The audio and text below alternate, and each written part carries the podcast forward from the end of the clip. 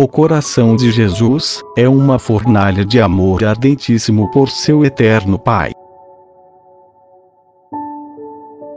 Por São João Eudes. Nós temos infinitas razões para tributar nossas adorações e nossas homenagens ao Divino Coração de Jesus, com devoção e respeito extraordinários. Todas essas razões estão incluídas nas palavras de São Bernardino. Fornalha de ardentíssima caridade, para inflamar e incendiar todo o universo.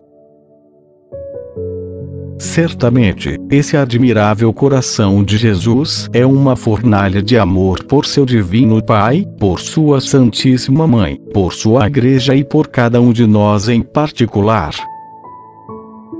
Que inteligência poderia conceber, e que língua poderia expressar, a menor centelha desse amor infinito que abrasa o coração de Jesus pelo seu Pai? é um filho infinitamente amante, que ama a um pai infinitamente amável. É Deus que ama a Deus. Amor essencial, que ama o amor eterno. Amor imenso, incompreensível, infinitas vezes infinito, que ama um amor imenso, incompreensível, infinitas vezes infinito. Tanto se olharmos esse coração como homem, quanto se o olharmos como Deus, veremos que o coração de Jesus arde em amor pelo seu Pai, e o ama infinitamente mais, em cada segundo, do que todos os anjos e todos os homens juntos em toda a eternidade.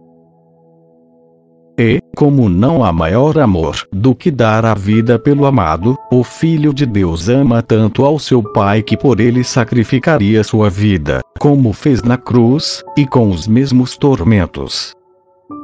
E sendo tão imenso esse amor, entregaria sua vida entre dores, pelo mundo, como já a entregou no Calvário. E sendo eterno, sacrificaria sua vida eternamente e com eternas dores e sendo infinito, estaria disposto a fazer esse sacrifício infinitas vezes, se fosse possível, e com infinitos sofrimentos. E este Filho eterno muito amado, em um transbordamento de sua incomparável bondade, quis ser nossa cabeça e quis nos tornar seus membros. Assim, ele nos associou no amor que professa ao Pai e nos deu o poder de amar ao Pai com esse mesmo amor, ou seja, com um amor de certo modo eterno, imenso e infinito. Sendo eterno esse amor de Jesus por seu Pai, ele não passa, mas subsiste eternamente, e é sempre estável e permanente. Sendo imenso, esse amor preenche todas as coisas por sua imensidão, inclusive está em nós mesmos e no nosso coração, mais íntimo do que nosso íntimo.